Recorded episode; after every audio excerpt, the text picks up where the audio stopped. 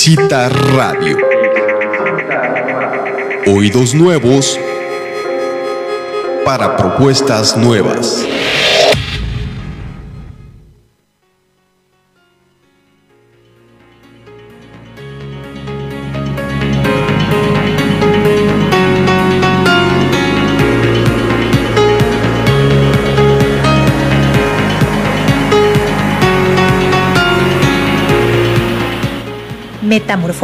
Un espacio para las personas que anhelan transformar su vida. Descubre y reconoce el poder que tienes para hacerlo.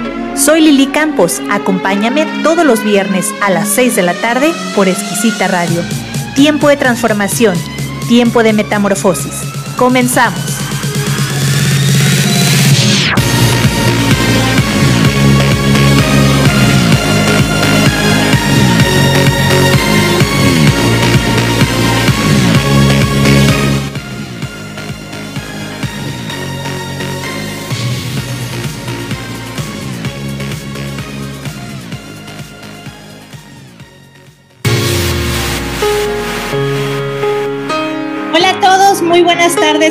Encuentran en esta ocasión? Soy Lili Campos. Un placer que nos estén acompañando una vez más a la transmisión de Metamorfosis. El día de hoy, la verdad es un día muy especial para mí porque tengo a un gran invitado, una persona que yo sigo y admiro bastante. Y me refiero al doctor Mario Sabán, que está haciendo un gran esfuerzo, también lo valoro muchísimo. Está desde Barcelona en vivo, es la una de la mañana. Imagínense ustedes si no lo voy a valorar. Hola, doctor, ¿cómo está?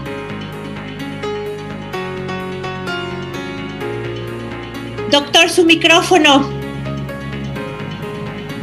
Porque me dijeron que tenía que estar en silencio el señor de la, del control, entonces me quedé en silencio. Bueno, mejor, igual por lo que hay que hablar, hubiera estado en silencio. Así que bueno, Lili, la verdad que me quedé, sí, despierto hasta la una de la mañana. Bueno, me entretuve leyendo algunas cosas que siempre hay para leer. ¿eh? También estuve en conversaciones con mi señora con lo cual eh, las dos cuestiones fueron muy, muy, muy bonitas. Con lo cual, muy feliz, muy feliz de estar aquí, Lili, que me haya invitado. Eh, tengo temor a terminar la entrevista y quede metamorfoseado.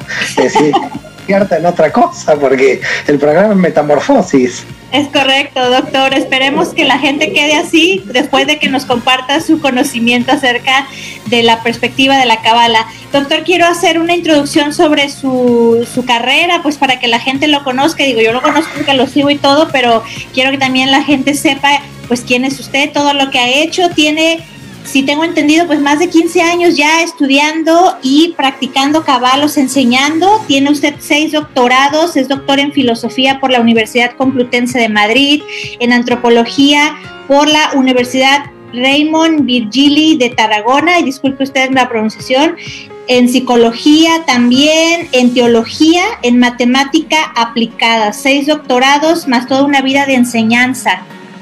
Impresionante. bueno, así es. La verdad que me gusta la investigación. Hace muchos años investigo, pero bueno, no solo la investigación. La cábala me llevó a la experiencia personal. Es decir, no es una investigación solamente académica o teórica, sino que en realidad, aunque quizás cuando uno es más joven empieza sobre todo por la teoría y se siente bastante disociado de la experiencia, la realidad es que luego la experiencia de la vida es casi una de las cuestiones importantes, donde los conceptos teóricos van organizando, ¿no?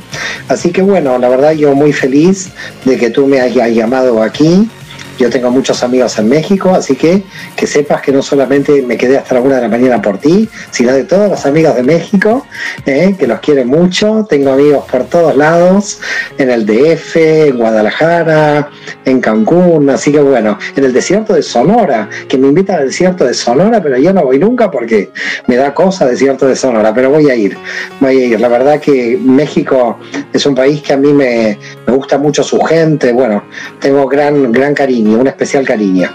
Acá está su caso, doctor, en cuanto pase esta situación de lo del coronavirus y precisamente el día de hoy quiero conversar con usted acerca de esto.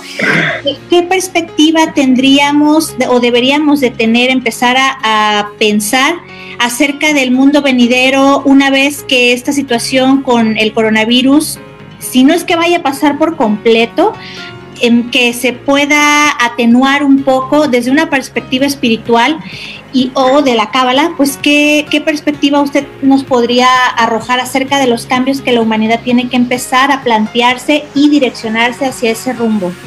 Bueno, nosotros tenemos un sistema político muy anticuado que pertenece a una organización del siglo XVIII y del siglo XIX y la espiritualidad en general siempre sucede en la historia que avanza a pasos más rápidos que la política.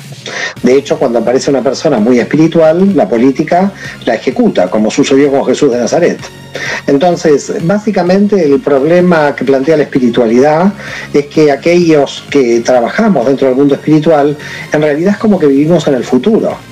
De hecho, eh, Yehuda de Worms, uno de los cabalistas del siglo XIII, dice, cuando uno está estudiando la cábala, está estudiando la anticipación de la era mesiánica. Así que los cabalistas sabían muy bien que ellos vivían en el futuro. Ahora, ¿se puede vivir en el futuro? viviendo en el presente, esta es la idea. Y sí, desde la cábala se puede, porque lo que nosotros no vemos en el presente es el potencial que la gente tiene, que es el alma. Entonces, el problema es que en tiempo presente yo tengo los recursos del tiempo presente, pero no me doy cuenta de los recursos en el interior del alma, los recursos del potencial. Y la gente, lamentablemente, no sé por qué motivo, quizás educacional, no confía en el potencial. Es decir, tiene muy baja autoestima y no confía en el potencial. Lo que ha sucedido aquí con el confinamiento sobre todo es que la gente no tuvo otra opción que irse hacia adentro, hacia el interior del alma a qué recursos tenía en forma interior, tratar de entender quién era, quién es, a dónde va la humanidad, a dónde va el mundo.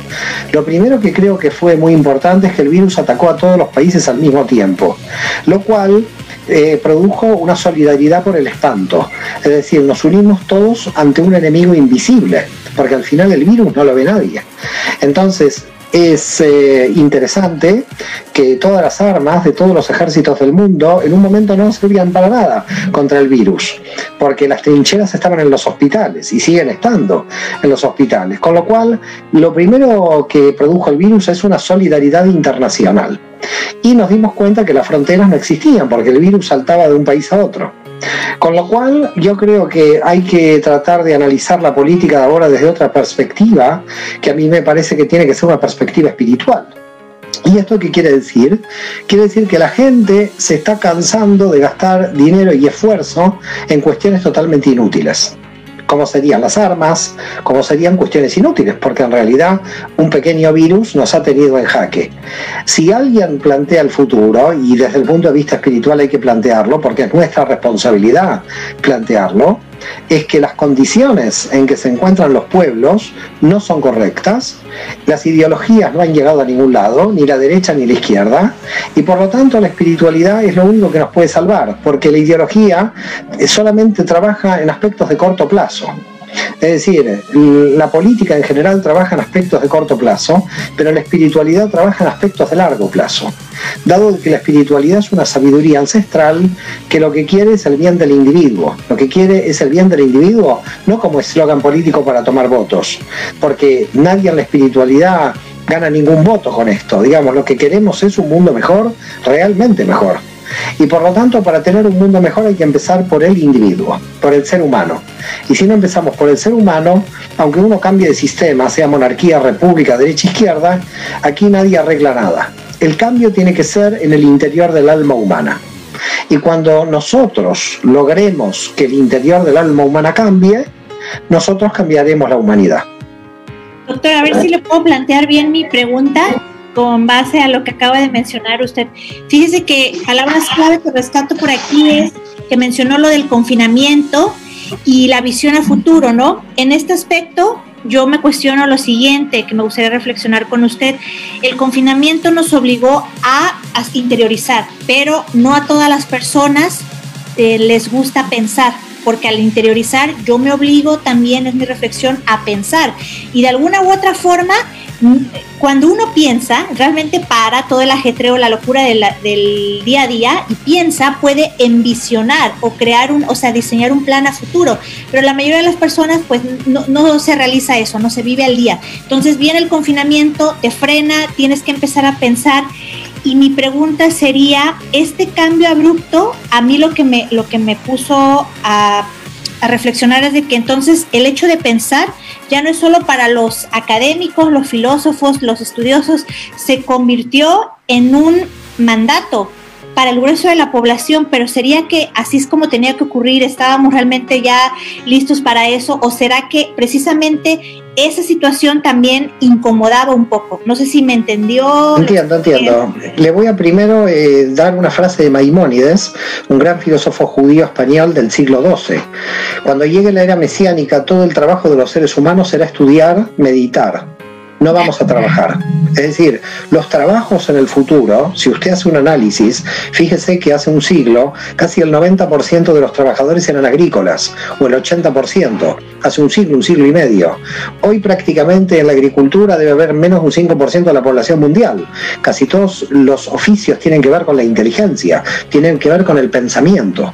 Por lo tanto, estamos acercándonos a la Maimónides, a la idea de Maimónides, a que el mundo va a llegar en algún momento a tener trabajos de inteligencia. ¿Por qué motivo una familia de trabajadores quiere que su hija vaya a la universidad? Porque sabe que con la inteligencia, con su título y la inteligencia, este sujeto va a llegar. Ahora, tenemos un problema. Con la inteligencia solo no llegamos a ninguna parte porque falta el sustrato ético. Es decir, ¿qué voy a hacer con esa inteligencia? Es decir, nosotros hemos pasado del mundo natural, para llamarlo así, de la agricultura, al mundo de la inteligencia, pero la inteligencia por sí sola puede crear bombas nucleares, no sirve sola. con la inteligencia necesitamos también sabiduría. Y este es el paso que tenemos que dar, que no damos. Es decir, todavía el ser humano no ha podido pasar de la inteligencia a la sabiduría, no ha podido pasar de la racionalidad pura hacia la espiritualidad es decir, no crea que no está pasando. Yo creo que este confinamiento nos ha hecho ver a muchísima cantidad de seres humanos esta transformación a nivel, a nivel de sabiduría. Pero todavía las estructuras de la racionalidad del siglo XIX y XX son todavía muy fuertes. Quiere decir que todavía se apuesta mucho a la, a la inteligencia. ¿Cuál sería la diferencia? entre la inteligencia y la sabiduría. La inteligencia quiere controlar el saber y la sabiduría quiere saber. Cuando usted quiere controlar el saber, ya no quiere saber. Quiere tener el saber al servicio del control. Y entonces ahí estamos el problema con los inteligentes. Por eso los inteligentes son perfeccionistas, tienen miedo, eh, todavía están relacionados con el poder, porque la inteligencia quiere controlar. Por eso en general la gente muy inteligente tiene miedo a la muerte, porque quiere controlar hasta eh, cuándo va a morir, es decir, quiere vivir eternamente el, sabio, la sabiduría, de alguna forma, es la que acepta las leyes del universo, las leyes de la realidad, comprende cómo funcionan, no las quiere controlar, solamente las quiere comprender. Y comprender implica que en lo profundo al final eh, de alguna manera vive mejor que el inteligente que lo quiere controlar todo. Porque en realidad no podemos controlar nada. Ese es el gran jaque mate con el inteligente. Y entonces la inteligencia se ha visto afectada con este virus, porque el virus ha hackeado nuestra inteligencia. Es decir, los inteligentes creían que ya las enfermedades tipo medievales como la peste no iban a existir. Y estamos en el 2020, que creíamos que íbamos a estar con los, eh, los eh, autovoladores, y eh, estamos todos con barbijo. Entonces los inteligentes se dieron cuenta de que hay un punto muy importante, y es que la sabiduría trae humildad. Los seres humanos en vez de reconstruir torres de Babel, tendríamos que ser un poco más humildes. Nos falta humildad y nos falta humildad porque nos hemos vuelto muy confiados en la inteligencia. Exactamente, doctor. Creo que es lo que acaba de decir. La analogía de la Torre de Babel creo que queda perfecta para la situación que pasamos nosotros con el coronavirus, donde nos creíamos ya tan avanzados y así casi, como usted menciona, viviendo estilo de los supersónicos, o no sé en España cómo le llaman a la, esta caricatura del futuro, pero nos demostró que no, que no es así. Y ahorita que estaba hablando la diferencia entre inteligencia y sabiduría, nos podría hacer también como la reflexión en cuanto a las a la cefira del árbol de la vida hay una que trabaja precisamente eso, ¿verdad? No recuerdo si es Binah la de Sí, sí, Binah es la inteligencia, el entendimiento, que de ninguna manera no deja de ser necesario. Es decir, no estamos atacando desde la Kabbalah ni yo en forma personal a la inteligencia, sino que estamos diciendo que la inteligencia tiene que estar al servicio de. Es decir, La gente inteligente, sin ética y que no tenga sentido de su vida, no sirve absolutamente para nada, porque puede ser gente muy inteligente, digamos, eh, pero esto no, no, configura el sentido de la existencia. Se puede utilizar la inteligencia para eh, terribles maldades, ¿eh? lo hemos visto en la Segunda Guerra Mundial, se pueden cronometrar trenes de la muerte con la inteligencia. La inteligencia se puede volver peligrosa si no hay un sentido profundo de la vida humana y del universo. Por lo tanto, tiene que haber humildad. No hemos sido humildes, este es el precio que se paga, creo que tenemos que ser humildes. Tenemos que ser humildes porque nosotros no somos nada, somos muy poco en el universo. Si nosotros vemos el universo prácticamente la Tierra no se puede ni ver, porque somos nada dentro del universo. Creo que no hemos sido humildes, creo que este virus ha traído mucha humildad, eh, nos ha traído solidaridad internacional, nos ha traído introspección. Eso no quiere decir que cuando esto eh, termine la gente no volverá a cierta normalidad, pero eh, los cambios no se hacen tan rápido en la historia humana, los cambios son muy lentos, entonces no se van a ver cambios tan rápidos como uno puede esperar, porque los seres humanos, hasta que aumentamos el nivel de conciencia, tenemos un espacio de tiempo, las sociedades no cambian tan rápido. Y sobre todo las instituciones cambian muy lentas. Entonces lo que hemos estado viendo antes del virus y lo vamos a ver con mayor fuerza después del virus, es que las instituciones cada vez entienden menos a las personas. Y las personas cada vez entienden menos a las instituciones. Es decir, que si usted va a cualquier país del mundo, eh, los políticos tienen mala fama. Ahora, no porque sea gente mala, hay gente muy buena en la política, sino porque ha habido una brecha entre la gente y las instituciones. La gente no va a las iglesias, va poco a las sinagogas. ¿Por qué motivo? Porque las instituciones políticas y religiosas ya no nos representan. La pregunta es por qué motivo no nos representan. Porque quedaron con discursos de siglos anteriores y nosotros estamos evolucionando. Con lo cual las estructuras no evolucionan y si intentan evolucionar tienen que cambiar demasiado y al cambiar demasiado los procesos internos administrativos no pueden cambiar tan rápido, por eso las estructuras en general son muy conservadoras, porque lo que quieren es conservar las estructuras. Ahora, la, la conciencia humana, el alma humana, sigue avanzando igual, no le importa ninguna estructura.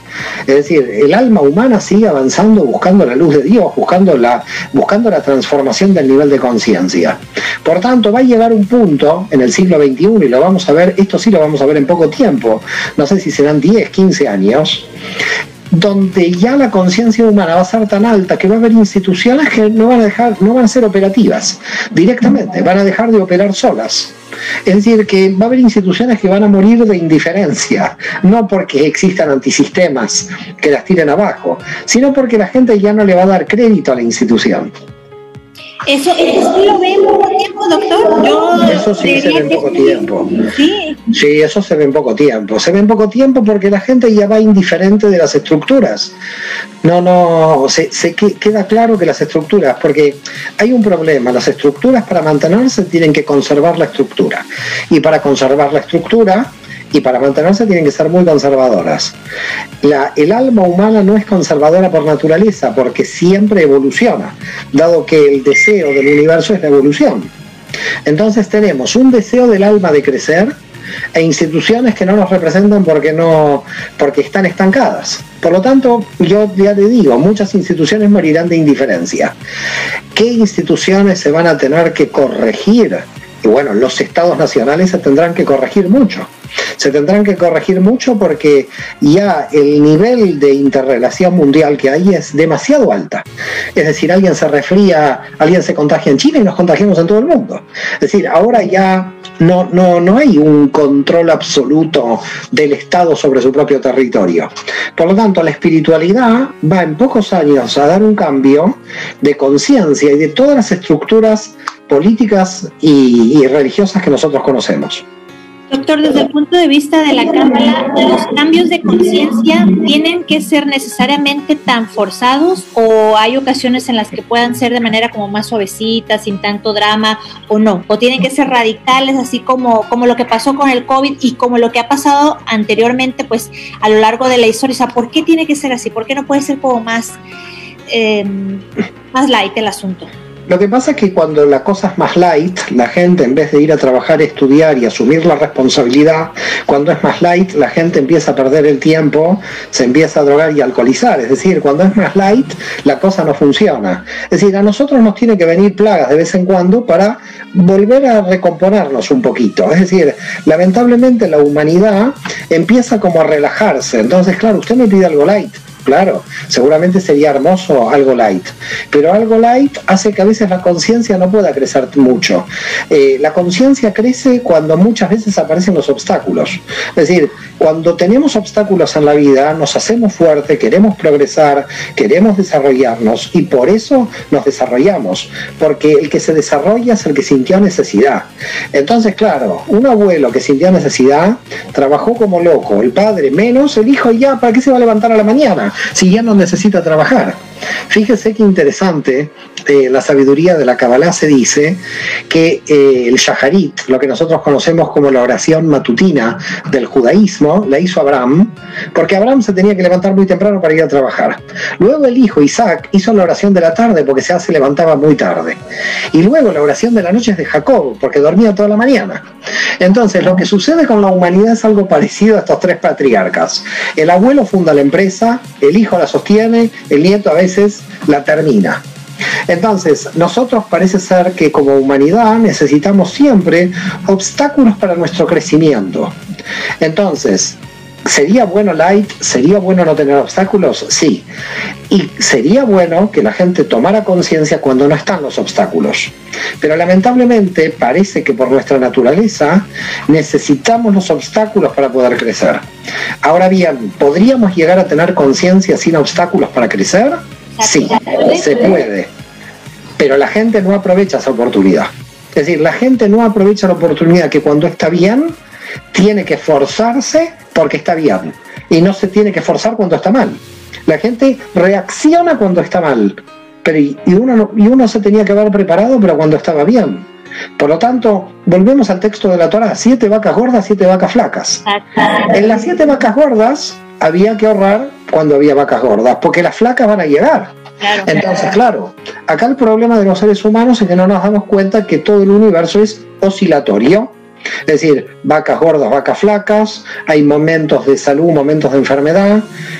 Si nosotros entenderíamos cómo funciona el universo de acuerdo a estas ondas que los cabalistas hace siglos vienen estudiando, cuando usted sabe dónde está en esta onda, sabe cuándo baja la onda. Entonces, pero esto sucede en todos los niveles del universo, el tema de las ondas. Es decir, nosotros, dicen los cabalistas, tenemos algo muy interesante. Los ángeles, dicen los cabalistas, solo pueden hacer un trabajo. Nosotros podemos estar en una hora con ira y a la otra hora ser muy misericordiosos. ¿Cómo puede ser? ¿Cómo puede ser que en un momento tengo una hora de furia y después soy súper misericordioso? Porque en el ser humano se pueden dar todos los cambios de comportamiento porque hay libre albedrío entonces nos dan los cambios de comportamiento. Ahora, si nosotros realmente seríamos personas que trabajaríamos la conciencia a nivel espiritual, nos daríamos cuenta que tendríamos que ser más humildes, que tendríamos que ser más previsores, que tendríamos que tener un trabajo interior del alma más fuerte, porque al final somos responsables de nuestra alma. Eso último vendría siendo como la enseñanza entonces que usted considera debemos de tomar sobre lo del coronavirus? Esto último que acaba de mencionar, el aprendizaje o agregaría... El aprendizaje, el aprendizaje eh, implica que nosotros cuando tenemos un obstáculo no solamente tenemos que elevar nuestro nivel de conciencia ante el obstáculo, sino cuando no existan obstáculos también seguir aumentando el nivel de conciencia. Es decir, nosotros tenemos que, ahora cuando hablamos de aumentar el nivel de conciencia, alguien que nos escucha va a decir, pero ¿de qué está hablando? Porque aumentar el nivel de conciencia es estudiar, meditar, trabajar. Es decir, la gente que trabaja aumenta su nivel de conciencia o debería aumentarla. Es decir, porque nosotros desde la Cábala tenemos tres tipos de meditación. La meditación contemplativa, que es la meditación habitual que la gente conoce, la meditación del estudio, que es otro tipo de meditación, a través del estudio meditamos sobre la realidad, y la meditación de la acción. Una persona que nunca estudió ni nunca meditó, en la acción, en el trabajo, puede extraer de ahí sabiduría. Entonces, cuando nosotros estamos hablando de que la gente aumente el nivel de conciencia, ¿qué quiere decir? Que mire la realidad y a partir de esa realidad pueda crecer. Porque se crece a partir también de la realidad. Como no, es uno de los elementos más importantes para el crecimiento. Entonces, nosotros tenemos una responsabilidad para crecer y tenemos el deseo de crecer. Si todo va bien, parece ser que nuestro deseo de crecer dice, bueno, vamos a ver la tele, no tenemos nada que hacer, nos relajamos. En el momento en que alguien se relaja, cuidado porque ya se está preparando el satán. En el momento en que usted se relaja, si usted está muy relajado, empiece a no relajarse tanto. Es decir, empiece a no relajarse tanto, porque si se relaja demasiado está perdiendo conciencia. No estamos hablando de relax en términos de ocio, alguien se puede ir de vacaciones, no estamos diciendo eso. Relax es pérdida de conciencia en este caso. Entonces, ¿y, y conciencia qué quiere decir? Ser consciente de que uno se está trabajando interiormente, creciendo interiormente, comprendiendo la realidad. Entonces uno está estudiando, está meditando, está comprendiendo cómo funciona la realidad. Los cabalistas, de alguna manera, son, podríamos decir, los hombres del sentido común. Yo, yo llamaría a los hombres del sentido común. Lo que pasa es que las sociedades pierden el sentido común. Entonces, cada 100 años aparece un profeta que dice, este es el sentido común. Porque al final, usted a Jesús de Nazaret, ¿qué tiene Jesús de Nazaret? Oh, qué maravilloso. Tiene sentido común. Eso es lo que tiene. Pero el problema es que las sociedades lo pierden.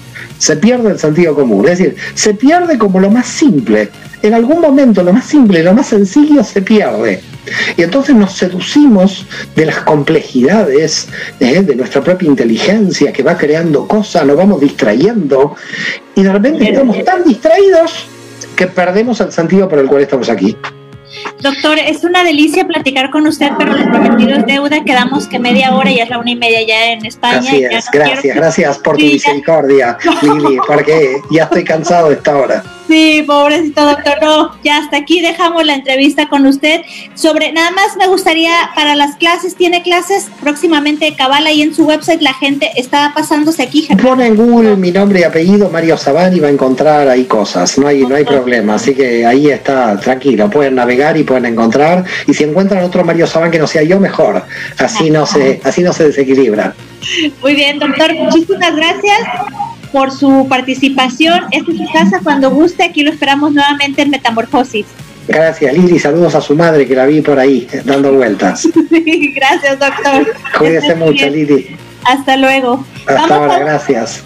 Vamos a un corte y regresamos en esto que es metamorfosis. Les recuerdo también que tenemos las clases de regularización infantil, especializándonos en la parte de lectoescritura. Si su chiquito tiene problemas para leer o para escribir, bueno, aquí ahorita Germán les va a dejar en pantalla el número de WhatsApp al cual se pueden comunicar conmigo y también tenemos el curso en línea de oratoria para que aprendan a hablar en público, el cual tiene 50% de descuento hasta el día 15, o sea que queda todavía cuatro días más para la promoción.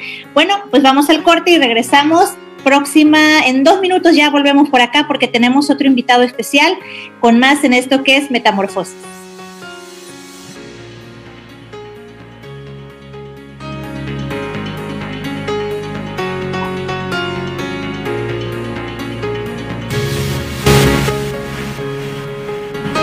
Estamos en Metamorfosis. Regresamos después del corte.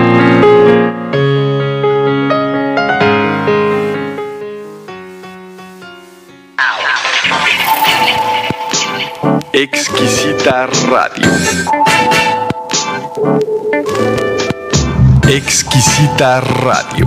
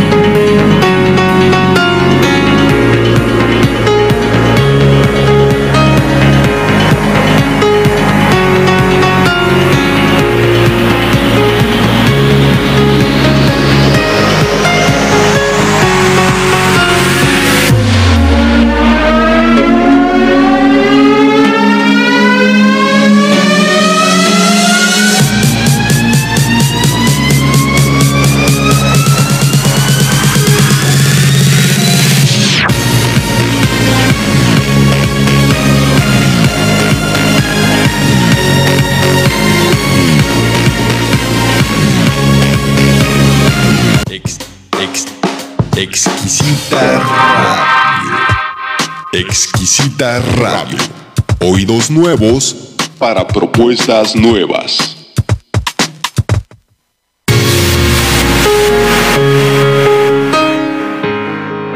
Volvemos a Metamorfosis con Lili Campos.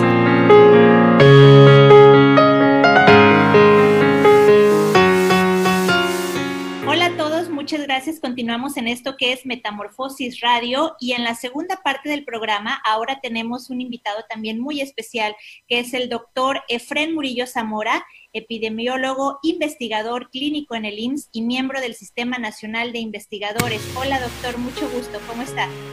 Hola Lili, muchas gracias. Es todo un gusto estar aquí contigo con tus radioescuchas. Gracias a usted por aceptar la invitación a Metamorfosis y el tema que vamos a estar platicando es acerca de la nueva vacuna contra el coronavirus, la, específicamente la que adquirió México, que es del laboratorio Pfizer, que bueno, ya está a nada de comenzar a aplicarse aquí en la República Mexicana. Doctor, ¿qué le parece? Primero vamos a ir de lo general a lo particular. ¿Qué le parece la elección de esta vacuna, específicamente este laboratorio que al inicio tuvo por ahí un poco de polémica por las reacciones no muy favorables que presentó la vacuna.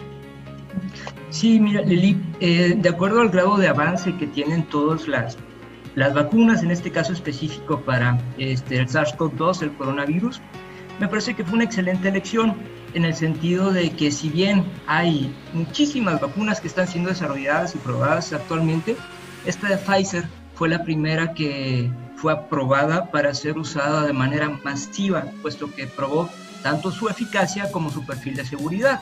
De hecho, también recientemente otra, otra causa farmacéutica de Estados Unidos, que es Moderna, recibió la aprobación. Estoy hablando recientemente, ayer apenas.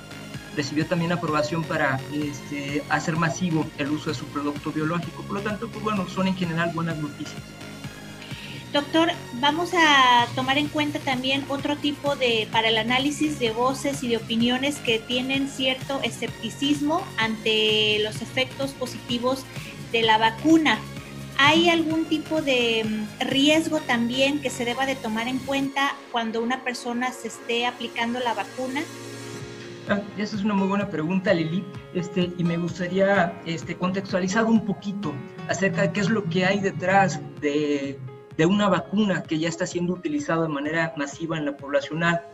Todas las vacunas, hablemos de la enfermedad que, que quieras hablar, tienen una fase preclínica que estamos hablando de experimentaciones en modelos este, animales en su mayoría y una serie de fases que ya son clínicas en grupos de personas cada vez el mayor número y que tienen como, como objetivo tanto probar como la eficacia del producto biológico como su perfil de seguridad.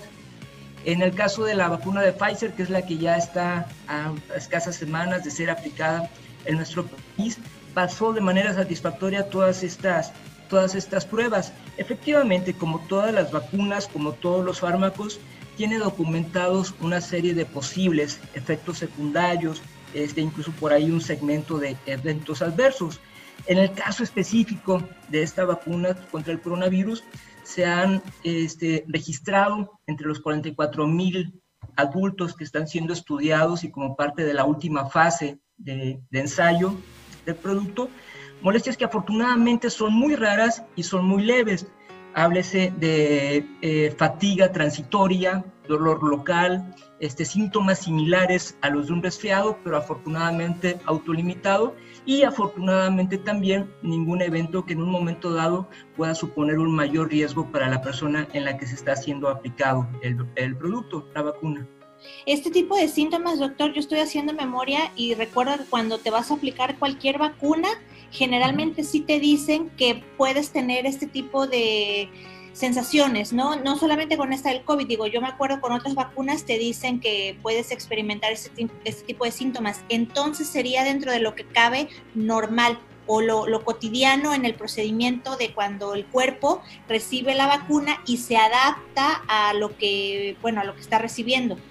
Completamente, Lili. Sí, de hecho, por ejemplo, esta vacuna de Pfizer, este, por, también la de Moderna, son, son vacunas ARN. Esto quiere decir que tiene fragmentos por ahí de una molécula que se llama ARN del virus original, que está diseñada de tal forma que para cuando esté en contacto con nuestro organismo despierte una respuesta inmunológica, eh, de tal forma que si en un momento dado, después de nuestro, nuestro organismo ya tiene contacto con el virus tal cual, ya no estamos hablando del virus de la vacuna, estamos hablando del virus que está circulando en la población, pues bueno, ya tengamos anticuerpos que la puedan neutralizar de manera efectiva. Sin embargo, pues en todas las vacunas, esta respuesta inmunológica, que pues es prácticamente el mecanismo que buscamos, es lo que hasta cierto punto y en mayor o menor grado puede ocasionar las reacciones que tú bien citas. Doctor, otra, otra parte que causa cierta incertidumbre en, en, algunos sectores de la población es el hecho de la velocidad con la que la vacuna se desarrolló y por ahí ponían también algunas imágenes donde se especificaba, por ejemplo, la vacuna del sarampión tardó tanto, la de no sé qué enfermedad tardó no sé cuántos años, un montón, ¿no? Y híjole, la del COVID no tardó ni un año, o sea, entonces ahí, pues claro que levanta suspicacia esta situación de cómo tan rápido pudieron avanzar para la creación de la vacuna. ¿Usted qué opina sobre esto? No, Lili, también es un comentario muy interesante y al respecto quiero hacer dos observaciones. La primera de ellas es de que estamos ante un evento sin precedentes en la historia de la humanidad. Estamos ante un antes y después de la pandemia. Definitivamente este proceso acelerado era más que necesario para buscar frenar el impacto tremendo que ha tenido esta pandemia en la salud global. Y por otra parte, quiero decirte que si bien parecería un poquito acelerado, te puedo asegurar que en el caso específico de Pfizer se tomaron todas las, todas las fases que deben ser necesarias para sacar un producto y masificar su, este, su uso en la población. No así, por ejemplo, seguramente recuerdas que ya hace algunos meses Rusia y China decían, ¿sabes qué? Yo ya tengo un producto biológico, tengo una vacuna lista para aplicar, la famosa Sputnik. Sí. Esta vacuna, si bien puede ser buena, no podemos asegurar realmente que sea buena en el sentido que sea efectiva en el sentido específico de que se saltó de manera importante la última fase del desarrollo de las vacunas. ¿Ah? La tercera. El caso la tercera, sí es la fase 3, que es que la que busca, una vez que ya se probó el perfil de seguridad del producto, busca establecer la efectividad específica de la vacuna. En el caso de la vacuna del Pfizer, y no tengo nada, ninguna relación comercial con ninguna casa comercial, valga la redundancia, ha probado una efectividad que está por arriba del 95%. Es decir, si yo estoy vacunado, pues prácticamente se este, reduce el 95% el riesgo de que yo me llegue a contagiar este, por, o que llegue a desarrollar, mejor dicho, perdón, coronavirus. Esa era, esa era, la siguiente pregunta que le iba a hacer, doctor, porque en el, en el, en el documento que me envió, bueno, me mandó por ahí un, un, documento que es para toma de decisión, para la gente que tiene que tomar decisiones, una investigación que hizo con otro médico, y en la, en la parte de virus y vacunas específicamente menciona ahí la efectividad que no necesariamente tiene que llegar al 100%, que con que llegue al 75% pues es suficiente para que pueda ser aprobada o darle el visto bueno. En el caso entonces de la de Pfizer tiene el 99%, o sea, es altísimo, ¿no le parece? Sí, es muy alto, es muy alto. Este, la verdad es que eh, ha, sido un gran esfuerzo de esta, de esta casa comercial y hay que ser honestos, buena parte de las vacunas que están siendo actualmente desarrolladas, cerca de 60 están en fase clínica actualmente y cerca de 90 en fase preclínicas han tenido una, una, un porcentaje de efectividad que ha sido muy similar, arriba del 90%, lo cual es súper bueno, porque por ejemplo en otras enfermedades eh, relacionadas con patógenos virales y que tienen una alta carga en nuestro país, como es la influenza, la efectividad oscila entre el 50 o 60%, lo cual es bastante bueno. La verdad es que sí, porque nos disminuye de manera importante el riesgo de desarrollar neumonía y de morir, pero lo pongo como un referente, pues bueno, para dimensionar este, las características del producto biológico que está por ser aplicado. Usted sabe, porque yo no tengo el dato muy a la mano, la efectividad que, que demostró la vacuna de Rusia, o sea, el porcentaje. No hay, no hay cifras oficiales. Este, no hay cifras oficiales, Lili, en el sentido de que ellos se saltaron esta fase 3. Los autores este, citan que está por arriba del 80%. Sin embargo, pues bueno, este, todas esas estimaciones que vienen directamente del grupo de investigación, sobre todo cuando estamos hablando de productos biológicos, pues bueno, siempre tomarlos con cierta reserva.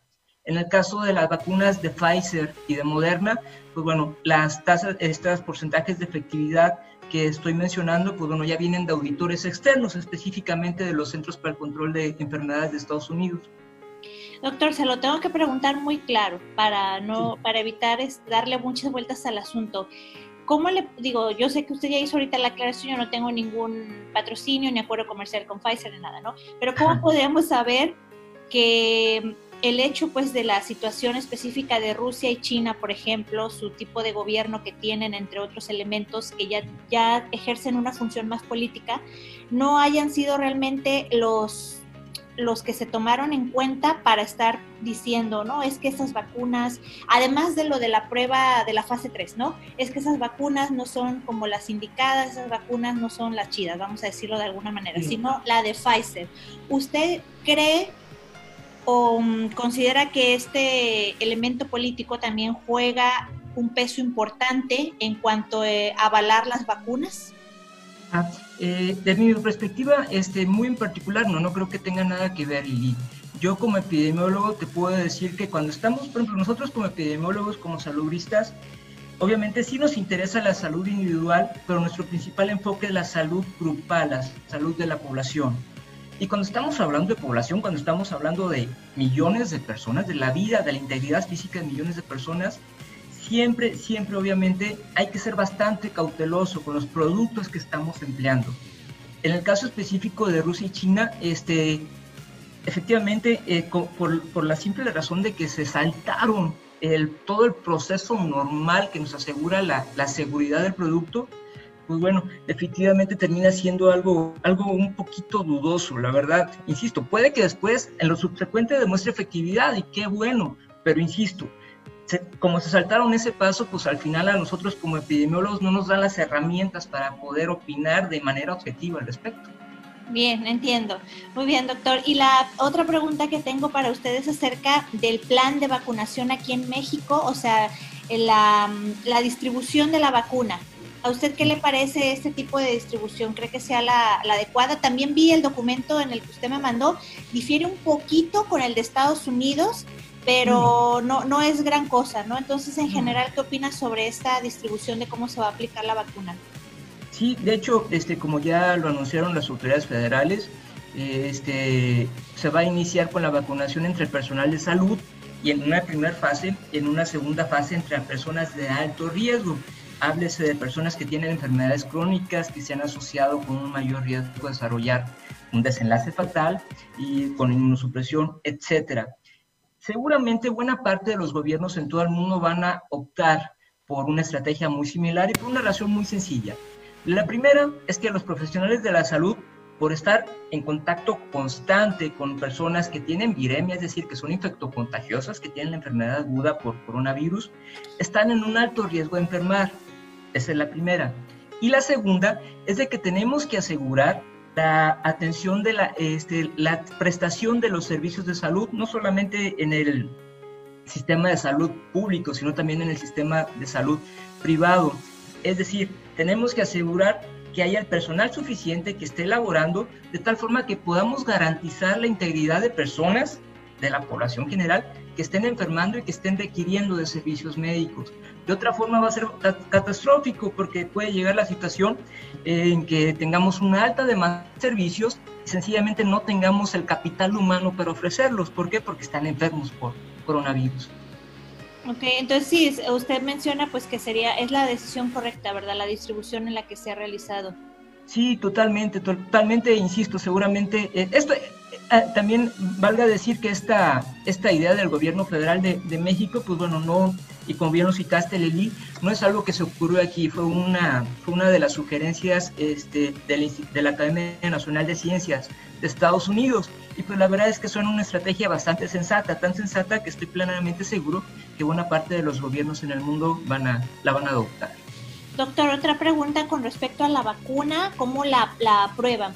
Yo la semana pasada platiqué con un, un médico que es homeópata y voy a parafrasear, porque no puedo decir que lo cito textualmente, pero parafraseando lo que me mencionó fue que las vacunas las probaban como en un prototipo de población y después me decía, sin embargo, cuando las aplican ya a todo el grueso de la, o sea, de la sociedad, pues hay gente que tiene un montón de cosas de diversas enfermedades o otro tipo de situaciones que no encajan ciertamente con el prototipo, o sea, en cuáles estuvieron haciendo los análisis clínicos de las vacunas y es ahí donde puede haber una reacción que no adversa o que no que no está analizada previamente. ¿Usted qué opina de eso? ¿Sí, sí podría ocurrir el caso? ¿No? ¿Cómo prueban las vacunas? ¿En qué tipo de personas las prueban? Sí, no, no, difiero completamente. Digo, es muy respetable la, la, opinión del compañero de la salud, pero difiero totalmente, Lili. Déjate cuento un poquito de dónde surge esta vacuna, la que está por, este, por aplicarse aquí en México y que ya no quiero decir el nombre de la casa comercial para que no se piense que sí tengo alguna relación con la empresa. Ellos en el mes de julio reclutaron a 44 mil personas, adultos, háblese de personas que tenían al menos 18 años de edad, voluntarios, es decir, no se puso ningún criterio de selección más que dijeran, ¿sabes qué? Yo soy adulto, tengo al menos 18 años y quiero que me apliques la vacuna. 44 mil adultos en cuatro países distintos, Estados Unidos, Argentina, Brasil y Alemania. Alemania porque, pues bueno, ahí está un parte de la casa comercial de esta, de esta empresa.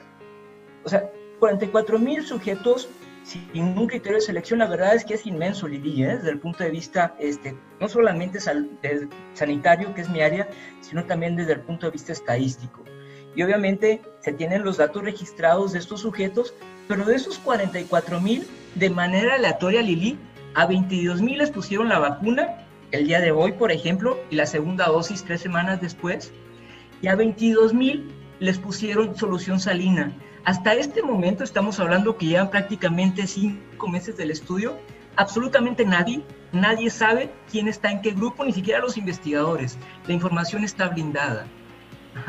De tal forma que, pues bueno, este, el procedimiento eh, que, citabas en un principio y con relación a tu pregunta, pues la verdad es que sí es algo mucho más complejo que eso. ¿eh? Tenemos un, bueno, todos los ensayos de fase 3 son ensayos enormes que lo que buscan es esto, de que si hay por ahí características de la población que en un momento dado puedan determinar cierta respuesta a, a la vacuna, pues bueno, sean identificados. Lo que también te puedo decir al respecto, Lili, que de acuerdo a análisis preliminares del Centro para el Control de Enfermedades de Estados Unidos, que es prácticamente como el equivalente a la Secretaría de Salud de aquí de nuestro país, ellos encontraron que la respuesta inmunológica, es decir, este, la efectividad de la vacuna, no depende ni de, ni de comorbilidades de las personas, es decir, que si tienen una obesidad, si tienen una diabetes, etcétera, no depende de la edad. La efectividad parece ser muy similar en sujetos que si tienen 18 años o si tienen 85 años de edad. Y algo bien importante también y que se me hace súper bonito, que no difiere absolutamente nada por cuestiones raciales, étnicas. Eso, se me hace ah. bien importante y estaba a punto de, hacerle el comentario, porque como lo agarraron de diferentes países, pues, evidentemente cada uno trae su propia carga genética y eso es muy interesante. Por favor, doctor, siga explicando esa parte. Ah, sí, sí, efectivamente, es decir, de que parecería que la respuesta inmunológica, la efectividad, es muy similar en una persona que si tiene origen latino, si tiene origen meramente caucásico, si tiene origen por ahí africano, porque pues bueno, todos, particularmente en aquí en el occidente de México, tenemos cierto, cierto grado también de ancestralidad africana, es decir, eso es completamente independiente. Parece que el producto biológico que se va a aplicar es efectivo en cualquier escenario en que se quiera probar. Excelente, muy buena explicación y como le comentaba, pues ciertamente esa parte de, de cómo se tomó las pruebas a las personas para realizar las pruebas, pues sí, sí puede convertir a la vacuna en un elemento de que es confiable, pues porque fueron de diferentes lugares, diferentes condiciones, bastante aleatorio. Y bueno, la, una pregunta con la que me gustaría cerrar la entrevista, además de algo que usted quiera agregar, es, estuve investigando un poco sobre la vacuna del VIH. Digo, yo sé que son procedimientos distintos, pero la duda viene relacionada con esto. Sé que en, en el caso de la vacuna del VIH no te vacunan con el virus como tal, sino que es como un virus no sé exactamente, para no decirlo de manera errónea, pues, pero no es el virus como tal. Es como si fuese una eh, réplica del, virus, pero no es que te van a inyectar tal cual el VIH y a ver si el cuerpo ahí se adapta y sabe cómo contrarrestarlo, no. El caso del, del coronavirus no es como en el del VIH, ¿verdad? O sea, en el caso del coronavirus sí es realmente el virus del eh. COVID el que te están ahí administrando. Sí, un fragmento, un fragmento eh, que es esta cuestión, parte del material genético del virus original, es un fragmento de ARN, Lili. Ajá, eh, es ARN. Y ese lo, ¿cómo es que, bueno, lo administran y lo administran con, em, no recuerdo la palabra que leí aquí en su documento, pero es, o sea, no, no está activo, ¿por qué no está activo? O sea, ¿cómo funciona? ¿Es que está como adormecido o cómo podríamos explicarlo? No, no, prácticamente lo, este, de hecho ni, siquiera, ni siquiera es el virus en sí, no, no lo podemos considerar Lili que es el virus en sí, es únicamente un fragmento este, que característicamente nuestro cuerpo reacciona a él, lo identifica como si fuera el virus. Lo engañamos, por así decirlo, a nuestro cuerpo, de tal forma que la respuesta inmunológica que desarrollemos, pues bueno, sea lo que nos proteja de manera subsecuente contra posibles infecciones ya salvajes, por así decirlo, infecciones naturales. Es como, pero ese, ese pedacito que se inyecta, ¿sí es un pedacito real del virus o es una simulación? No, es un pedacito real del virus, sin embargo, pues bueno, no, no, este, no representa como tal ningún riesgo de infección, por así llamarlo. Y no es el virus, pues como tal en todo su, sino es simplemente ese pedazo de lo que está explicando del ARN, ¿no?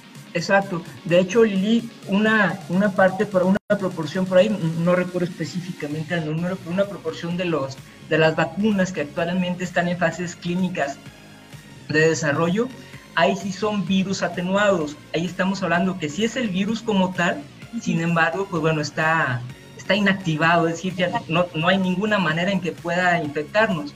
Pero bueno, acá es ya ni siquiera es eso, es nada más un fragmentito muy, muy pequeño y muy específico del virus. Esa era mi, mi, pregunta y ahorita que ya lo mencionó exactamente, no es el virus atenuado, es un fragmento que se está introduciendo en la vacuna. Muy bien, doctor, pues algo más que usted guste agregar ahorita para la, la, entrevista, que por ahí a lo mejor a mí se me haya pasado que sea valioso, sobre todo para evitar la especulación, la rumorología en cuanto a la negatividad de la vacuna. este, sí, sobre eso, este, al respecto, Lili, quiero comentar de que por favor, digo, y algo es bien, lo primero, el primer lugar es de que cuando les toque vacunarse, de acuerdo a las distintas fases que van a estar desarrollando, invito a la población de manera muy tajante a que se vacunen. El coronavirus es una enfermedad bastante, bastante peligrosa, bueno, es, es, un patógeno bastante peligroso que, pues bueno, su impacto tremendo lo ha demostrado y seguramente lo va a seguir demostrando en todo el mundo durante los siguientes meses. Y lo que sigue es de que por favor sigan utilizando cubrebocas a pesar de que, estén, de que ya estemos vacunados, seguramente el coronavirus va a seguir representando un riesgo importante para toda la población. ¿Por qué? Porque pues bueno, estamos hablando de que es una vacuna imperfecta, de que todavía existe un cierto riesgo de enfermar, enfermarnos y todo esto.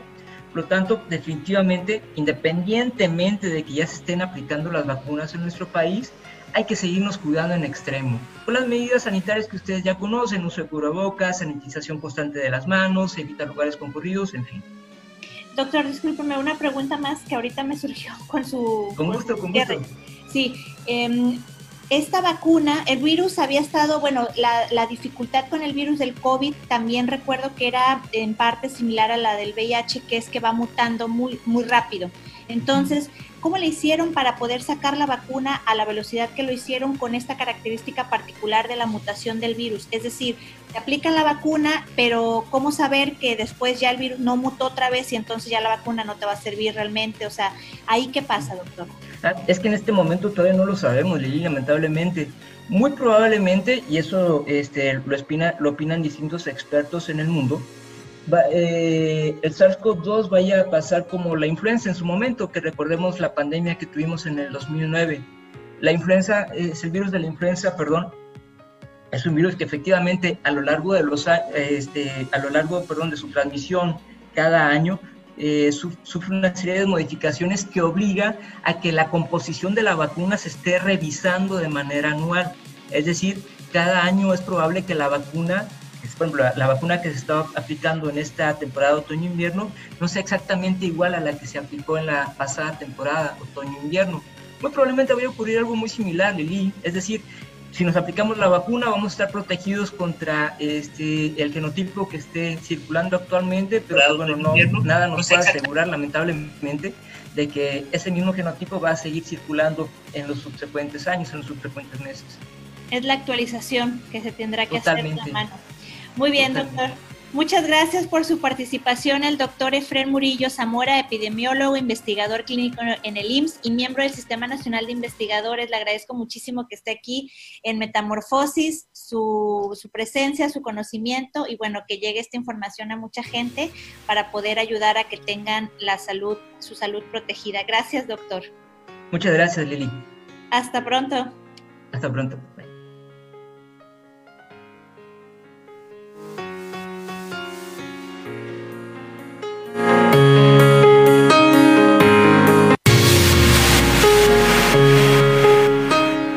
En Metamorfosis. Regresamos después del corte.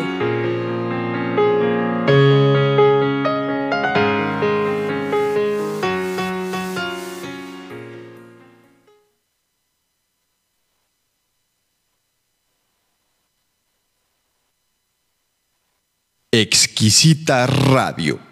Oídos nuevos para propuestas nuevas.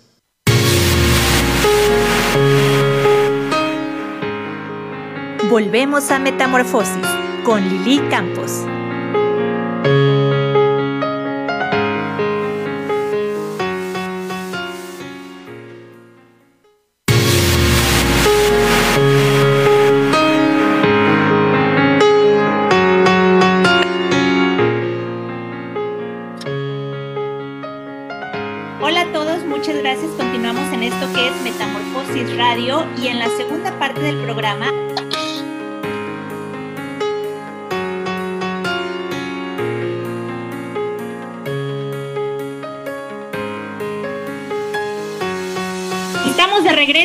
Esto que es ya la recta final de Metamorfosis. Muchas gracias por el favor de su atención, por su tiempo, por acompañarnos en una transmisión más. También estoy muy agradecida y valoro la participación de nuestros invitados el día de hoy, el doctor Mario Sabán, que estaba desde Barcelona en vivo a la una de la mañana compartiendo con nosotros. Es una persona a la cual reconozco, aprecio muchísimo que haya estado el día de hoy en, en esta emisión y que sin lugar a dudas la información que él nos compartió el día de hoy es súper valiosa. Gracias, doctor Sabán, y a su equipo por aceptar la invitación al espacio el día de hoy y también al doctor Efraín Murillo, que nos habló acerca de la situación de la vacuna del coronavirus aquí en México. Esto pues con la finalidad de poder aclarar algunas dudas que existan al respecto, incertidumbre, por supuesto que aquí la verdad no la tengo nomás yo en este espacio, ni mucho menos el doctor, pero creo que sí contribuye a de alguna manera pues evitar rumorología, a que tengan información que está mm, verificada por personas que están realmente trabajando en el área. El doctor está, es epidemiólogo y aparte es, forma parte de un grupo de investigación y tiene una larga trayectoria en este aspecto de las vacunas. Entonces, pues bueno, no, es, no son ocurrencias, pues, que es lo importante para que la gente pueda tomarlo en cuenta y que sigan investigando porque a final de cuentas, pues el debate y la discusión pública es súper importante para que uno se pueda generar un criterio propio y al final tome la mejor decisión. Por mi parte, pues creo que es bueno que se conozcan este tipo de, de temáticas y que existan espacios como nos proporciona aquí la exquisita radio para poderlo debatir con todas las facilidades del mundo que nos da. Les envío también un gran abrazo y saludo a Germán está, Germán Sastre, que está ahí en controles, que creo que hizo un trabajo espectacular el día de hoy con todas las cosas que estuvo metiendo en el programa, y también a Ricardo Robles, que le envió un gran abrazo y saludo. Y bueno, pues a ustedes, gracias, nos vemos en la próxima transmisión. Les dejo por aquí mis datos de contacto por si quieren participar en alguna emisión de Metamorfosis o para anunciar su marca, producto o servicio aquí en el programa. Muchas gracias, que tengan excelente fin de semana. Soy Lili Campos y hasta la próxima.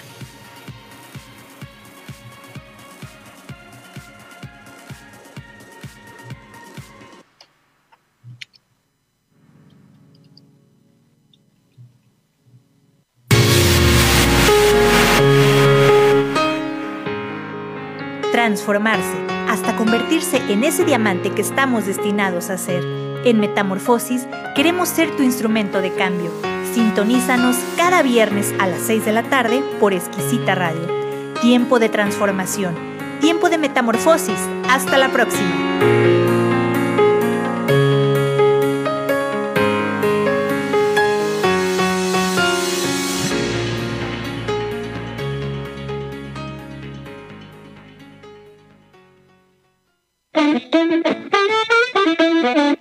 Exquisita Radio. Oídos nuevos para propuestas nuevas.